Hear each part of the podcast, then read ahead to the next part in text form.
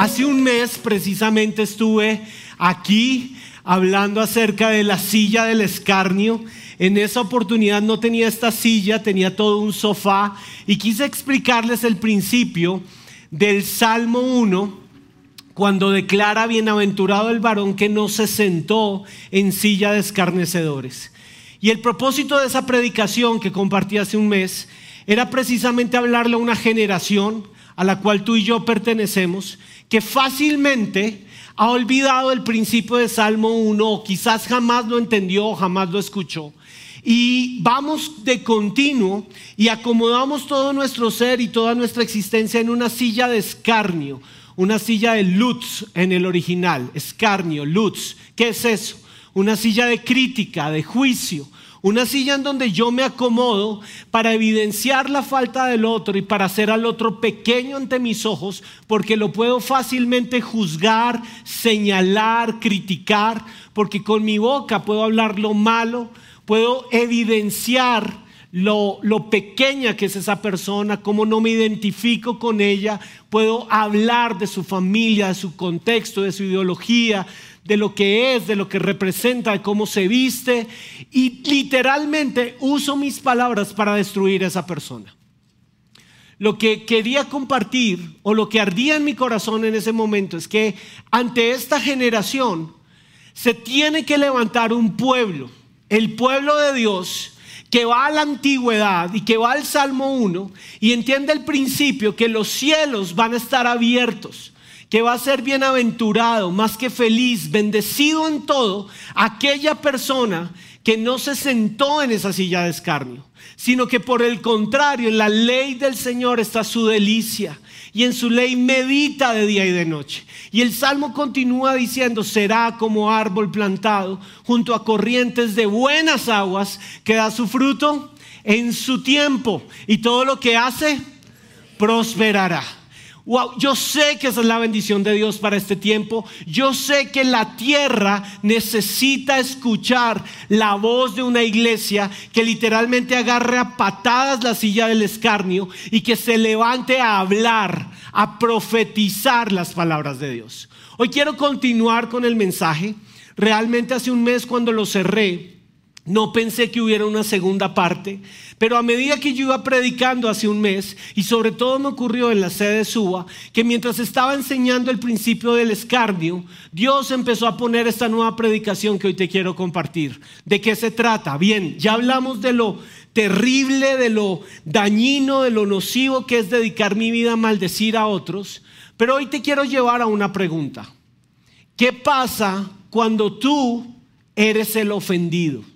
¿Qué pasa cuando el escarnecedor se acomodó en su silla y decidió acabar contigo? Y a través de sus palabras o de sus miradas o de sus acciones, te pone en evidencia, te lleva a una plataforma de exhibición para tratar de mostrarle a todo el mundo lo mal que tú estás. ¿Qué pasa con la ofensa? ¿Qué pasa cuando desde esa silla tú eres acusado, tú eres criticado? Se habla mal de ti, comentarios sencillos o ofensas terribles que pueden incluso acabar tu vida. ¿Qué pasa? Titulé esta predicación Ofendido yo. Estoy ofendido y de una quiero entrar con un principio y quiero que conozcamos este principio espiritual. La ofensa es el arma satánica para tu destrucción. Quiero ir de frente con este principio. A través de la ofensa, tu corazón se puede cerrar. Y cuando tu corazón se cierra, la ofensa va a dar a luz en ti amargura. Y la amargura va a traer sobre ti enfermedad, estanque, daño, muerte. Y el diablo va a vencer. ¿Qué vas a hacer tú con la ofensa? ¿Cómo vas a manejar la ofensa? Bien, vamos un segundo a Proverbios 12, 18. La Biblia nos habla de dos tipos de personas. Hay hombres cuyas palabras son como golpes de espada, dice el proverbio. Primer tipo de persona. Hombres que se acomodaron a esta silla y en tu caminar diario te vas a encontrar con personas que están dedicadas a usar sus palabras y sus acciones para atravesarte a ti con puñadas de dolor. Siempre en la vida te vas a encontrar con personas cuyas palabras son como golpes de espada. Y escarnio literalmente traduce apuñalear al otro con mis palabras. Eso es lo que nos dice Proverbios. Hay hombres cuyas palabras son como golpes de espada, pero Proverbios nos hace una comparación, nos presenta otro tipo de persona. Mas la lengua de los sabios es medicina. Impresionante este principio. O con tus palabras tú maldices, o tus palabras son medicina. Y lo que te quiero llevar a pensar es que el que se sentó en esta silla para maldecirte, te puede llevar a ti a sin que te des cuenta, construir un altar en tu propia vida para desde aquí acomodarte igualmente y maldecir su vida apuñaleando de la misma manera como tú has sido apuñaleado. Ese es el principio del escarnio y ese es el principio de este proverbio.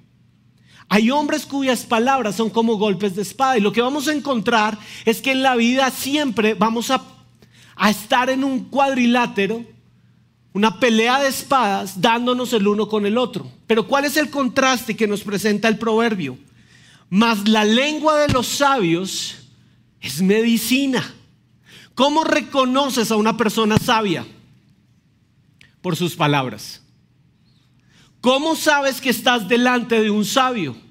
Por lo que esa persona habla. ¿Y cómo es la lengua del sabio? Medicina. Las palabras del sabio van a traer sanidad. Y aquí me devuelvo a mi infancia también como me devolví con el Salmo 1 y recordé un salmo que aprendí desde niño, Salmo 107, Mira la grandeza de este principio. Mas Él, Dios en su trono, envió su palabra y lo sanó y los libró de su ruina. ¿De qué te estoy hablando? Que Dios no está sentado en una silla de escarnio, que Dios mira toda la maldad del mundo y toda la maldición que el mundo lanza incluso contra él. Y Dios desde su trono no construyó una silla de escarnio más alta para maldecirnos y devolvernos de la misma manera, sino que desde su trono Dios envía una palabra que sana y las palabras de Dios son sanidad para ti. Pero no solamente son sanidad las palabras de Dios. Las palabras de Dios tienen la posibilidad, tienen el poder, tienen la astucia, tienen la, fuerza para librarnos de la ruina. ¿Qué te estoy entonces tratando de decir? Que cuando tú eres el, el que es exhibido, el que es acusado, el que es señalado, tu corazón tiene la posibilidad de subir al cielo y encontrar las palabras de Dios y en vez de devolver a la maldición, maldición, tú tienes la posibilidad de cambiar el cuadro y usar tus palabras que se convierten en las palabras de Dios y las palabras de Dios en ti van a traer sanidad, incluso sobre aquel que está sentado en una silla buscando destruirte. ¿Estás conmigo? Vamos a una casa. Vamos a una cena de todos los días. Pronto tú dices, no, es que mi esposa, pa, pa. Y típica consejería de matrimonios. El hombre quiere hablar de los defectos de su esposa y los quiere hacer públicos y los quiere exhibir porque todos tenemos una justicia y clamamos por una venganza y queremos que todos reconozcan lo mal que está el otro y lo bien que estoy yo. Pero ¿qué pasaría si en algún momento tú entiendes que la razón por la cual Dios te entregó esa mujer y la puso a tu lado es porque Dios está esperando que tú uses tus palabras desde el cielo y tú bajes las palabras de Dios desde el cielo para esa mujer. Y de pronto tu esposa, que sí se equivoca, que sí es injusta, que sí te maltrata, que sí no filtra sus palabras, que sí es impulsiva, claro que sí, no lo vamos a, a negar. Lo que está necesitando es un sacerdote que pueda subir al cielo y empieza a decir, pero ella es amada por Dios, pero ella es linaje de Dios, pero ella es nación santa de Dios, pero ella está en las manos de Dios y yo sé que Dios no ha terminado su obra en ella y yo sé que el Dios del cielo la ama y yo la bendigo con el amor del cielo porque yo sé que hay un Dios que tiene un propósito con ella.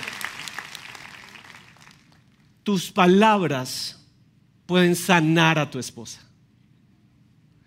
Tus palabras pueden sanar esta ciudad. Tus palabras, unidas a mis palabras, pueden librar de la ruina a Colombia. Porque Él envió su palabra y los sanó y los libró de su ruina. ¿Quién es la voz de Dios hoy sobre la tierra? nosotros. ¿Qué vamos a hacer entonces ante la ofensa? Bien, primer punto. Reconoce que todos vamos a, ser ofendidos a lo largo de nuestra vida. Y quiero que por un segundo hagamos el mismo ejercicio que hice hace un mes en esta iglesia. Mira alrededor y mira este grupo de personas tan espectacular, papás en su presencia, babies. Miren un segundo alrededor, personas en el teatro, mírense un segundo alrededor. Y se van a dar cuenta que este lugar es precioso, estamos rodeados, somos muchos. ¡Qué bendición! Pero quiero que mires a tu alrededor y te des cuenta de algo. Todos los que estamos aquí reunidos estamos ofendidos. Alguien nos ofendió. Y todos hemos tapado la ofensa de alguna manera y ahí vamos. En algunos se puede notar más que en otros. Algunos pueden decir, no, yo ya lo superé. Sí, claro. Súper superado. Prueba superada, check. Todos estamos ofendidos. ¿Y por qué te tengo que decir que el primer paso para ser libre de la ofensa es reconocer que vas a ser ofendido? Bien, porque cuando tú reconoces que puedes ser ofendido y le das el derecho al universo entero de ofenderte, estás haciendo algo tremendamente poderoso en el mundo espiritual. ¿Sabes qué estás haciendo? Estás matando tu ego. El ego es la gasolina de la ofensa. El ego fortalece la ofensa en tu corazón. ¿Qué hace el ego? Esto no me puede pasar a mí. ¿Y por qué me lo tienen que decir? ¿Y quién se cree para venirme a decir? Y vamos un poquito más allá. No ha nacido la primera persona que me diga a mí qué. Vamos un poquito más allá. ¿Qué se cree usted? Yo cuántas veces le he cocinado, le he lavado, le tengo la ropa lista y usted viene acá a tratarme a mí. Pues a mí sí me dijeron que yo no me voy a dejar de nadie, nadie es que me va a dejar. Y a veces la iglesia realmente parece una churrasquería. ¿Por qué razón? Porque a la carne le encanta el show.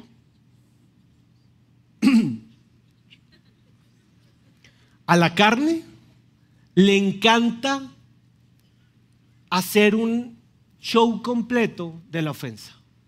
Échele más sal. Ponga esas carnes y entre más gordita esté, más jugosito y más olorosito va a estar. Y eso nos pasa como iglesia.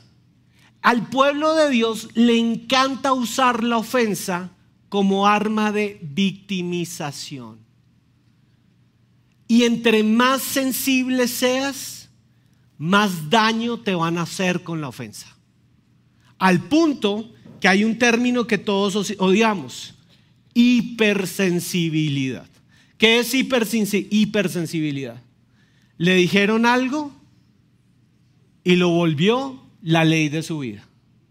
No se lo aguantó. Hipersensibilidad. Remarcó con toda la palabra dicha y se quedó allí.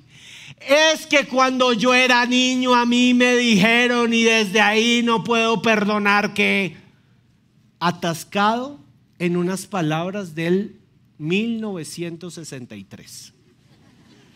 Y después de no sé cuántos años, sigues haciendo el mismo show por la palabra que te dijeron en 1963.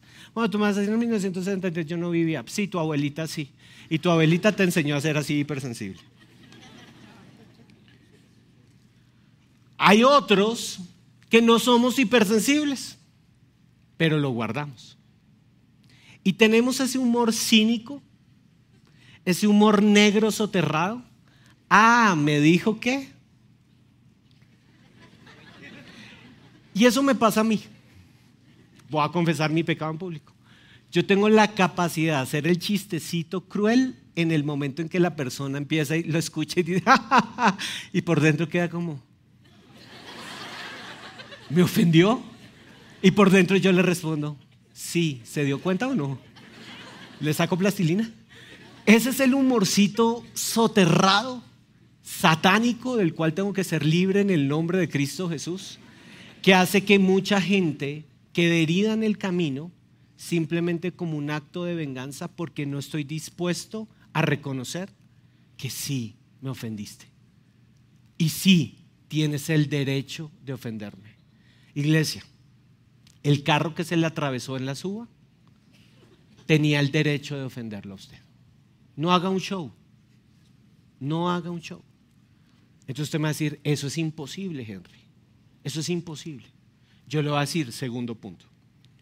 Reconoce que la razón por la cual te están ofendiendo es porque estás ante la posibilidad de tener un gran y tremendo ascenso espiritual en tu vida. Reconócelo. Y deja que Dios sea Dios, porque mía es la venganza, yo pagaré, dice el Señor. Reconoce que ante la ofensa tú estás a punto de recibir una elevación de estatus que ni categoría Gold, Silver, Diamond Plus, Platino te van a dar. Reconoce que Dios va a usar esa ofensa para llevarte a ti a lugares espirituales que jamás empezaste, pensaste o soñaste vivir. ¿Por qué te estoy diciendo esto? Vamos un segundo a Proverbios 15.1. Proverbios 15.1 dice lo siguiente.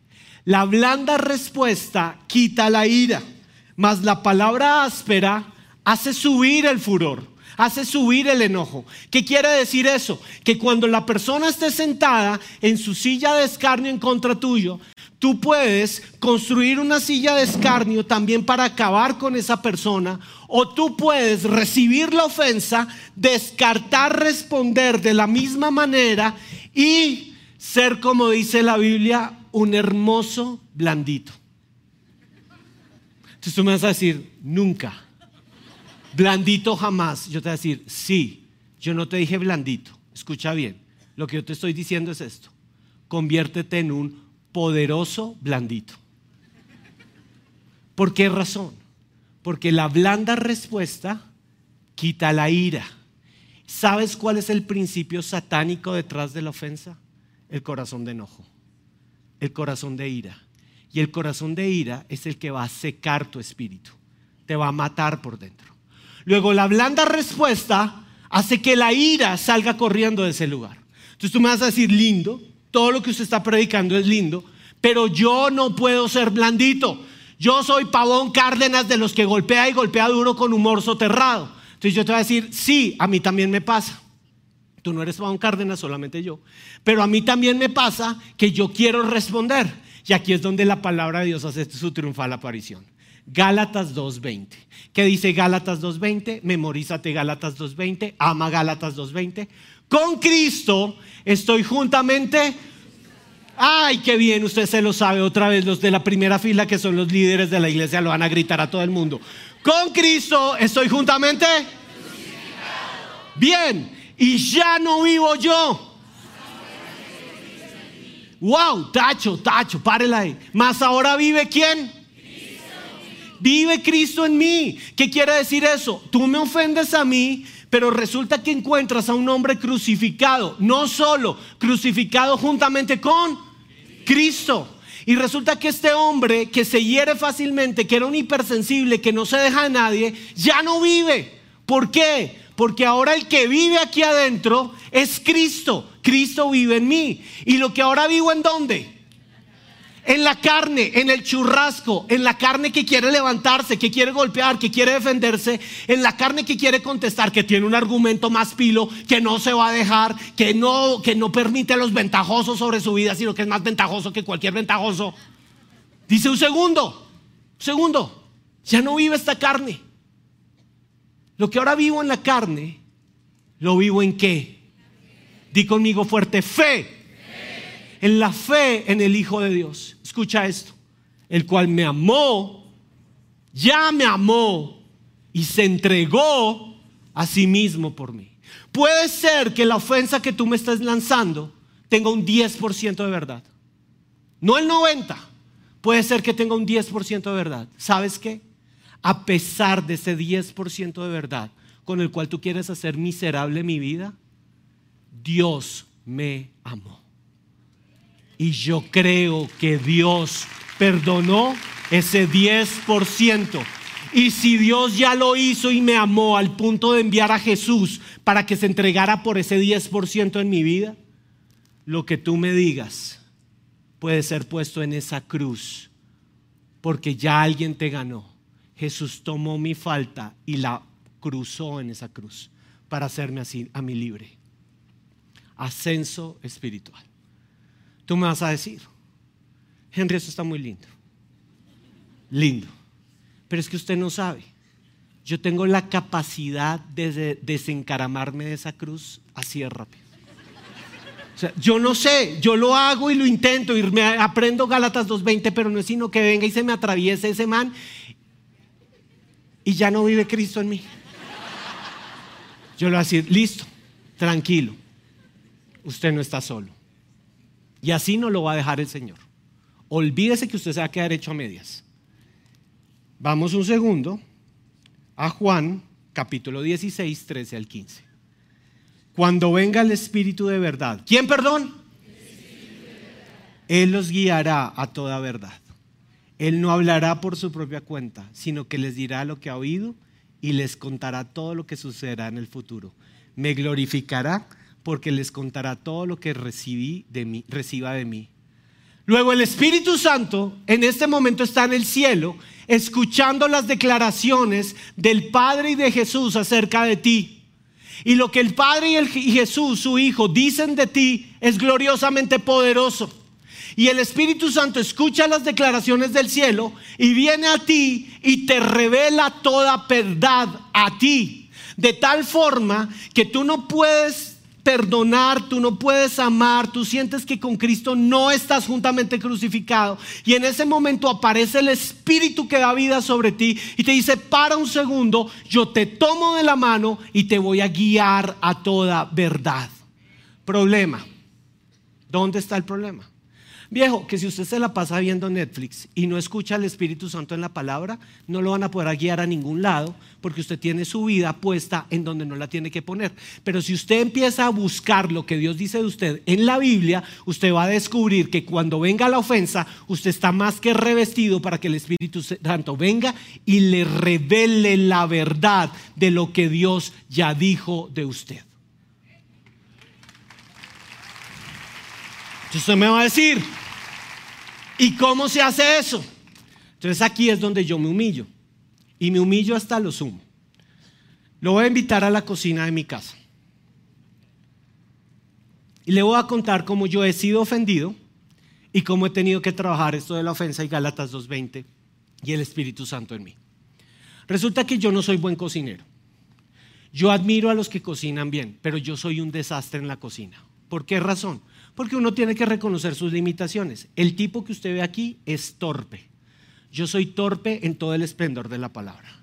¿Alguien aquí es un buen cocinero? Levanten la mano con orgullo. Mira, ve, los, los, los admiro, ¿viste? Ustedes son unos duros. ¿Alguien acá es dentista? Levante bien la mano. Salgan corriendo todos, que todos quieren huir del dentista. No, lo admiro, Señor. Ustedes tienen la capacidad de manipular fichitas así de chiquitas, hacer el huequito así chiquito. Donde a mí me den una pieza de esas, yo le abro un hueco de este tamaño. Yo no tengo motricidad fina en mis manos. Entonces resulta que yo quiero servir en mi casa. De todas formas, mi corazón dice, yo quiero servir a mi esposa. Y entonces yo soy el responsable de hacer los huevos a veces en la mañana y yo me envalentono y salgo y hoy hago los huevos, yo hago los huevos, yo hago los huevos, pues soy un desastre en la cocina. Tanto que cuando va a abrir el huevo y a hacer un huevo frito, el huevo ya sale y cae a la par y ya está todo revuelto. Yo digo, pero ¿cómo hace uno para que esto no se le rompa en el trayecto? Ya está roto, ya se volvió una mezcla y terminan siendo huevos revueltos. Entonces resulta que todas las mañanas entra mi esposa a la, cocina y dice, ay, ¿estás haciendo los huevos? A ver, pero no los partas tan duro.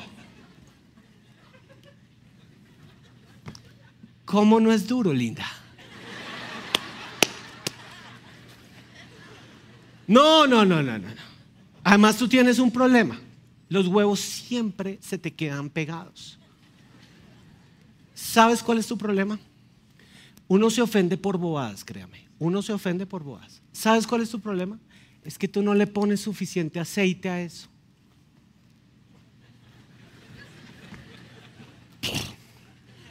¿Suficiente aceite? ¿Me podrías, por favor, explicar qué significa el término suficiente? Yo le pongo el aceite que yo creo que eso debe tener. Además, para que quede claro, yo soy en la casa el responsable del área del presupuesto. Así que yo sé lo que esto vale. Si usted pretende que yo le encharque todas las mañanas los huevos con esto, el presupuesto familiar va a ser seriamente afectado y yo le voy a poner el aceite que yo considero que el huevo debe tener para que después eso no quede ensopado en aceite. ¿Está claro? Ese es el momento en donde ofensa va, ofensa viene, respuesta va, respuesta viene y se acabó el hogar. No contentos con eso, entra uno de mis hijos que la tiene clarísima. Mami, ¿quién hizo los huevos?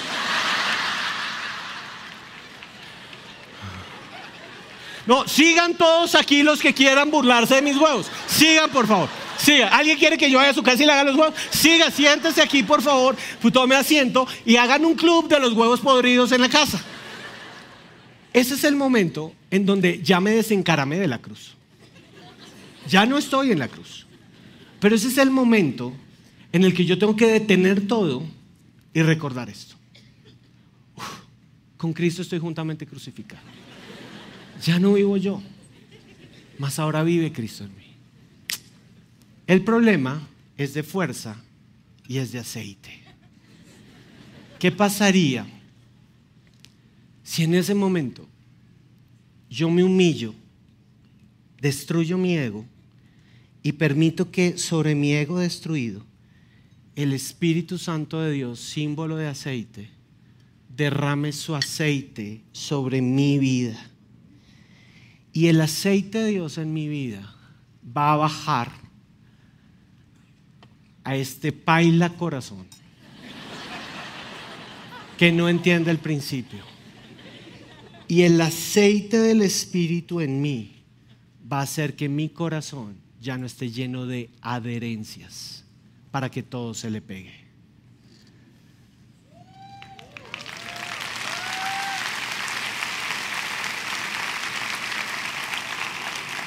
Porque quizás el problema es que por muchos años la falta de aceite ha hecho que tu corazón se llene de adherencias del pasado, palabras de años atrás, argumentos, dolor del ego, y están ahí encostrados.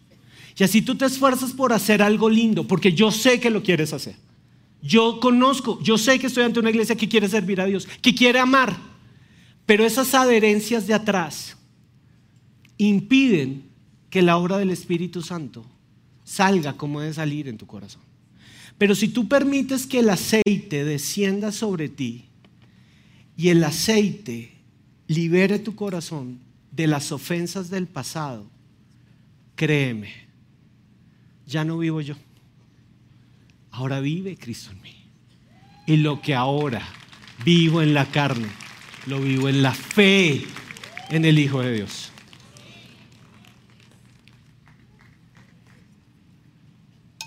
Te dije que íbamos por un ascenso espiritual. Más del Espíritu Santo en tu vida. Tercero, reconoce que la forma como respondas a la ofensa puede mover el cielo a tu favor. Y quiero terminar con este pasaje de la Biblia. Es impresionante. Está escrito en Marcos 7, 24 al 30. Es un relato poderoso de la Biblia y lo vas a encontrar también en Mateo 15, versículos 21 y siguientes. Marcos lo relata de una forma, pero Mateo tiene la capacidad de complementar este relato con unas verdades y unas perlas de Dios que hoy te quiero compartir. Es la historia de una mujer que pudo ser ofendida hasta la muerte. Y no te imaginas quién vino a ofenderla. Pero quiero que veas la forma como esta mujer abrió el cielo a su favor a pesar de la ofensa. El título, La fe de una mujer sirofenicia. Te lo voy a leer primero de Marcos 7, 24 al 30. Jesús partió de allí y fue a la región de Tiro. Entró en una casa y no quería que nadie lo supiera, pero no pudo pasar inadvertido. De hecho, muy pronto se enteró de, la llegada, de, su llegada una mujer que tenía una pequeña hija poseída por un espíritu maligno. Así que fue y se arrojó a sus pies. Esta mujer era griega sirofenicia de nacimiento y le rogaba que expulsara el demonio que tenía su hija. Paro aquí un segundo. ¿Qué está pasando? Es un momento en el que Jesús quiere apartarse de su ministerio público, no quiere saber de nadie y se va a la frontera. Se va a un lugar perdido donde no quiere que nadie lo reconozca. Y el objetivo de él realmente era estar solo, encerrado en una casa con sus discípulos. Mateo cuenta el mismo relato, pero nos añade unos detalles que quiero que proyectemos. Si me pueden regalar, por favor, el, mismo capítulo en Mateo. Mira cómo lo relata Mateo y lo vamos a leer juntos. Saliendo Jesús de allí, se fue a la región de Tiro y de Sidón, es decir, la frontera ya donde los estaban los gentiles. Entró en una casa y aquí una mujer cananea que había salido de aquella región clamaba diciéndole, un segundo, una mujer cananea, paremos ahí, mujer, que para la época y el contexto, alguien fácilmente rechazable. Y cananea, es decir, no era judía. Otro argumento para rechazarla. Una mujer cananea se arrojó a sus pies. Antes, porfa. Un segundo, vamos antes. Aquí una mujer cananea que había salido de aquella región clamaba diciéndole, ¿qué le pedía a esta mujer? Siguiente, Señor Hijo de David, ten misericordia de mí. Está clamando misericordia. Y mira, ya no está pidiendo riqueza, ya no está pidiendo vanidad. Ella está clamando por su hija. Mi hija es gravemente atormentada por un demonio y está tirada a los pies del maestro. ¿Qué sigue diciendo el relato? Prestale atención a esto. ¿Lo podemos leer juntos? Uno, dos, tres. Pero Jesús no le respondió palabra. Ofensa, su silencio. La dejó en visto. Literal. ¿Qué haría la generación hipersensible en la cual estamos viviendo hoy?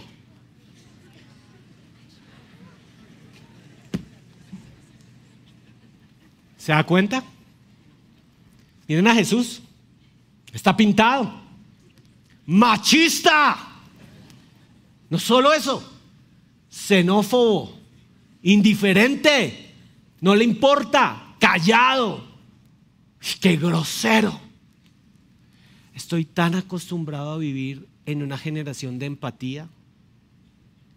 Y tristemente la generación más empática es la generación más ignorante. El que demanda empatía de los demás es el que menos empático es en su corazón. Estamos ante una generación que todo lo exige, pero nada entiende. Y quiero decirte otra, otra verdad aquí. La sabiduría nunca juzga lo que no conoce. La sabiduría nunca habla de la realidad que no conoce. ¿Por qué te digo esto? Porque señalar y acusar a Jesús era tan fácil y realmente Jesús la va a ofender. Y espérate que viene peor. Pero Jesús sabía delante de qué mujer estaba. Y Jesús sabía lo que iba a pasar en la vida de esa mujer. Préstale atención a esto. Sigamos con el relato. No contento con esto, aparecen los discípulos. Entonces acercándose sus discípulos, le rogaron a Jesús diciendo, ay Señor, ayudemos a esta pobre mujer, tengamos misericordia. No, mira lo que hicieron los discípulos. Despídala. Ustedes cansados con su intensidad. Échenla fuera de aquí. Los discípulos. Está pintada la iglesia. Esa iglesia son unos sin misericordias, en esa iglesia no saben, esa iglesia no saben ni uno cuánto, cómo se llama, en esa iglesia no saben uno cuándo cumple años, esa iglesia uno lo quieren escallar, esa iglesia uno lo tiene en cuenta, lo mandan a gallinero 5, lo separan del papá, de la mamá, hacen lo que quieran con uno, los líderes a uno no lo atienden, los discípulos se caen mudos, mudos, cuando uno más los necesita no aparecen. Miren la belleza de discípulos. ¿Qué hace Jesús? Él respondiendo dijo, mira esta ofensa. Jesús lanzando ofensas. No soy enviado sino a las ovejas perdidas de la casa de Israel. Mi querida señora, usted es mujer, pero lo peor, usted es gentil. Y no ha llegado mi momento para ustedes. Mi función es solamente con los judíos. Así que lo siento, para usted no hay un milagro. ¿Alguna vez te has sentado delante del trono y has sentido que Dios está callado y que para ti no hay milagros? ¿Cómo está tu corazón? ¿Ofendido con Dios? Dios lo hace con todo el mundo, menos contigo. ¿Cómo está tu corazón? Siguiente. Entonces ella vino, y esto es increíble, porque en vez de levantar su argumento en contra del rey, esta mujer mató su ego, mató su orgullo y se postró a los pies de su ofensor, del maestro. Señor, socórreme. Ofensa 3. Mira lo que le responde Jesús. Respondiendo él dijo, no está bien tomar el pan de los hijos y echárselo a los perrillos. Les dijo perros. Les dijo perros. Ay, tan lindo mi Jesús. Ay, Jesús es tan lindo, yo a mi Jesucito lo amo. Iglesia, en lugar de su presencia, llegó el momento que tengamos una relación con Jesús, el Hijo de Dios, no basada en un ídolo muerto de un Jesús lindo, sino del poderoso de Israel. Llegó el momento que pongas tus ojos en el Jesús que es y que tiene el derecho de decirte, no, para ti no hay. ¿Te vas a ofender? ¿Qué hizo esta mujer? Ella le respondió, sí, Señor, pero aún los perrillos comen de las migajas que caen de la mesa de sus amos. Sí, Señor, yo sé que yo no soy digna. Yo sé que yo soy pecadora.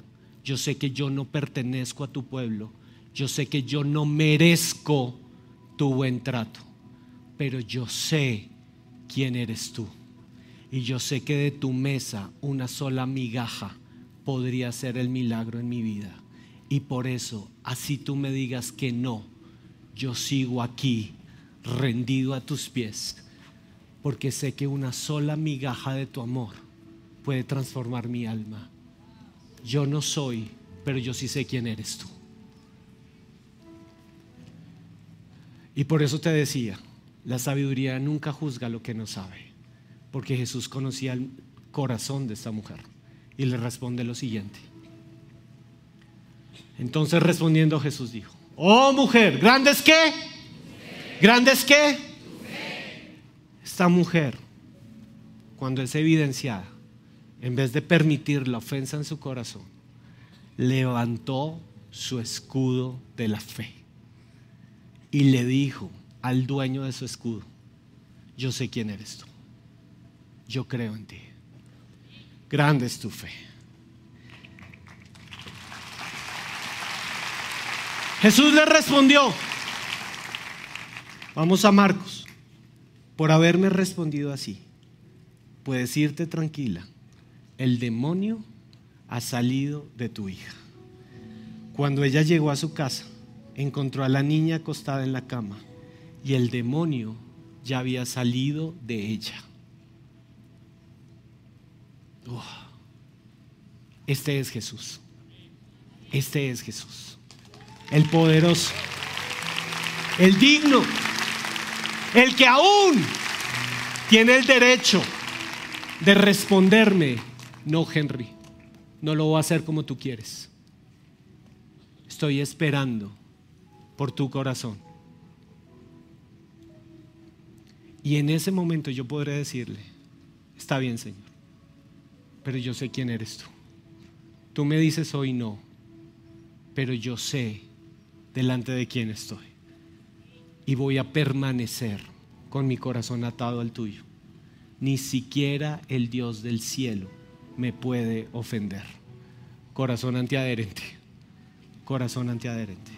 Yo que te coloques de pie. Y quiero que le preguntes a Jesús, ¿cuántas adherencias hay en tu vida? ¿Quién te ofendió? ¿Quién te ofendió quizás de muerte? ¿Cuántas palabras has concebido en tu mente, quizás desde el vientre de tu madre, y adherencias que hay allí del pasado? Adherido a malas miradas, a rechazo, a juicio. Quizás estás en este lugar y crees que el universo entero está en tu contra. Y el corazón está herido. Me ofendieron y me hirieron de muerte. Y el corazón dice, Señor, me han juzgado. El corazón dice, no tienen la razón. El corazón dice, me voy a vengar.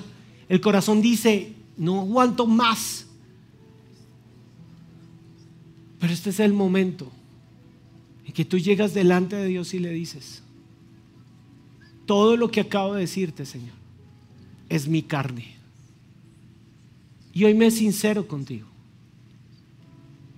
El dolor está en mi carne.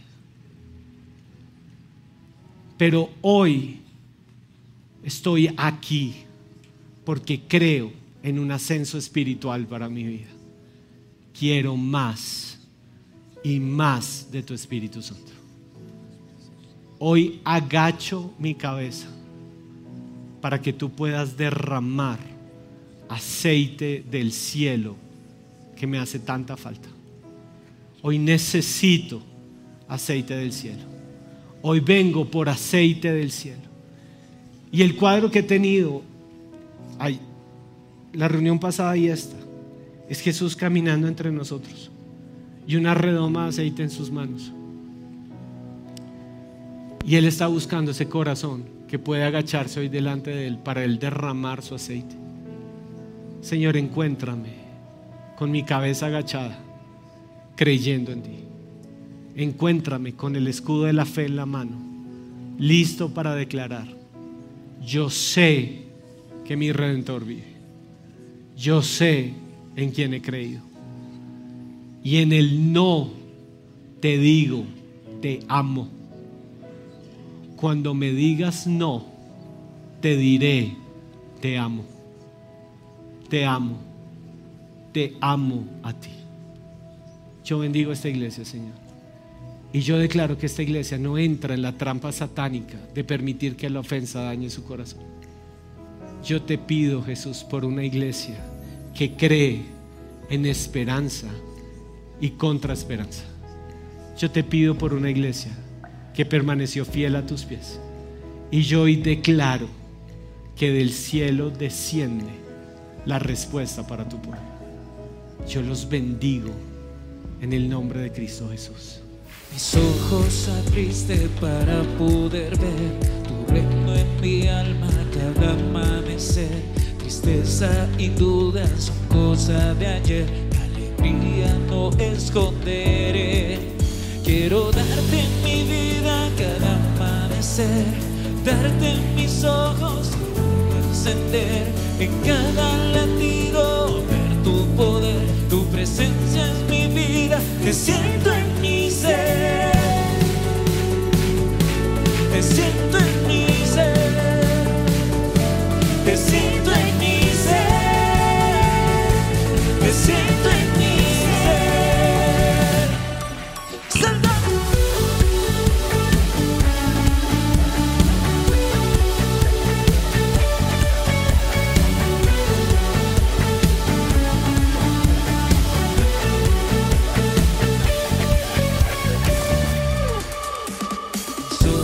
abriste para poder ver en mi alma cada amanecer. Tristeza y dudas son cosa de ayer. Alegría no esconderé. Quiero darte mi vida cada amanecer. Darte mis ojos y fuego encender. En cada latido